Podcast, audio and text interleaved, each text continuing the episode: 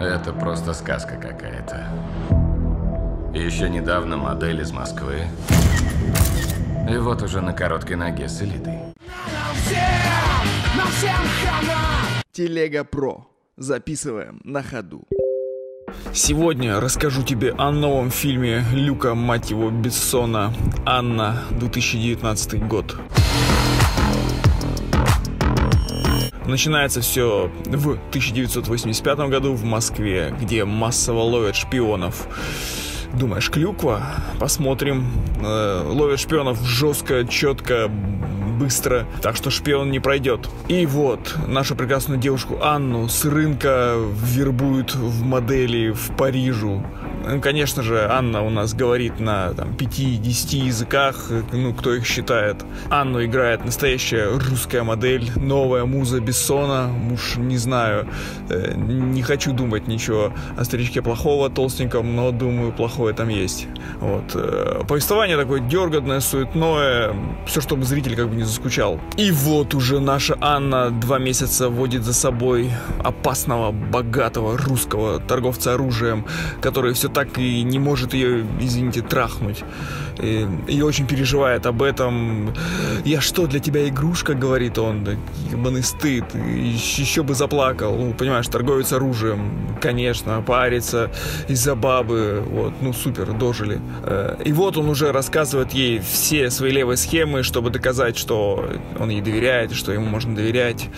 Э, ну, все, что только бы она ему дала. И неожиданно она убивает его. И тут мы узнаем предысторию. Дальше, думаю, рассказывать нет смысла, потому что в следующей сцене мы видим нашего незабвенного мессию Петрова, который полицейский с Рублевки, который жестко жарит бедную Анну. Ну, дальше начинается дикий трэш и угар, весело и глупо, все как мы любим, зато зрелищно условно, ну и что, зачем сильно париться и думать? Двигаешься картинки без э, напряга мозга. Есть даже смешной момент с отрезанием пальца. Получилась такая история Хитмана в юбке. Вот, ну такие, сам понимаешь, времена, феминистки, рулят сильные женские персонажи, Анна Шанна, еще и такая би-лесбиянка, не пойми кто. Вот, так что это вообще триумф феминизма. Смотри и учись, как надо делать развлечения. Эта история как матрешка. Сюжетные линии все достаются и достаются сами из себя. Э, ну, то, что простым и линейным сюжетом боевика вот уже не удивишь. Э, и Люк сделал ход конем. Вроде хорошо, но опять же вторично. Потому что идет очевидное сравнение с его же Никитой 90-го года. Так что здесь вроде все как всегда, но с изюминкой, но такой сморщенной. Вот ты сравнил Анну с Никитой, и, по-моему, сделал это совершенно напрасно, потому что ни в какое сравнение эти два фильма не идут.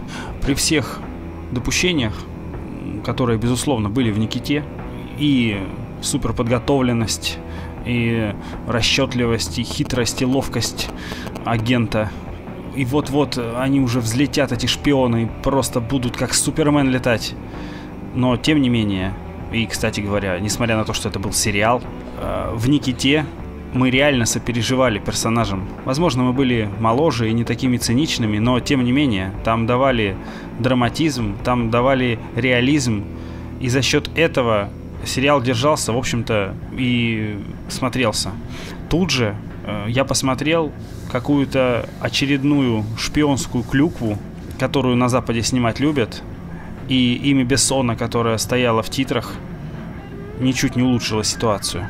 Добавить еще немножко бреда, антисоветчины и Путина, и этот фильм превратится в «Красный воробей». Такие у меня были ассоциации, когда я его смотрел. В остальном же это довольно пустая история. Мне было смотреть неинтересно.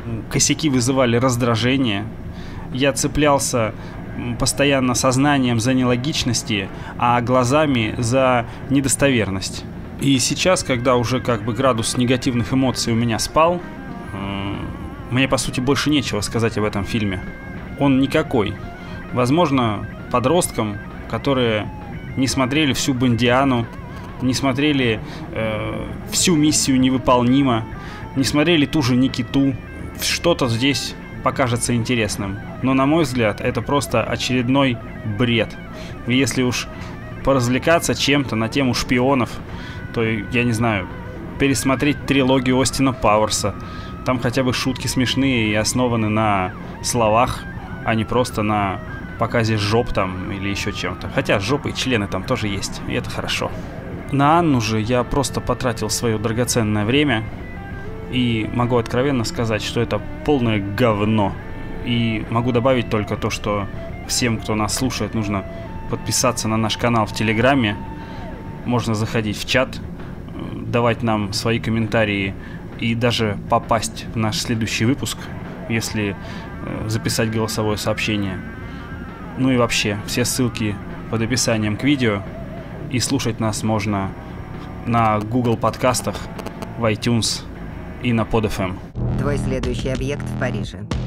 Поддержки не будет. Вопросы есть? В каком номере? Чего ты хочешь больше всего на свете?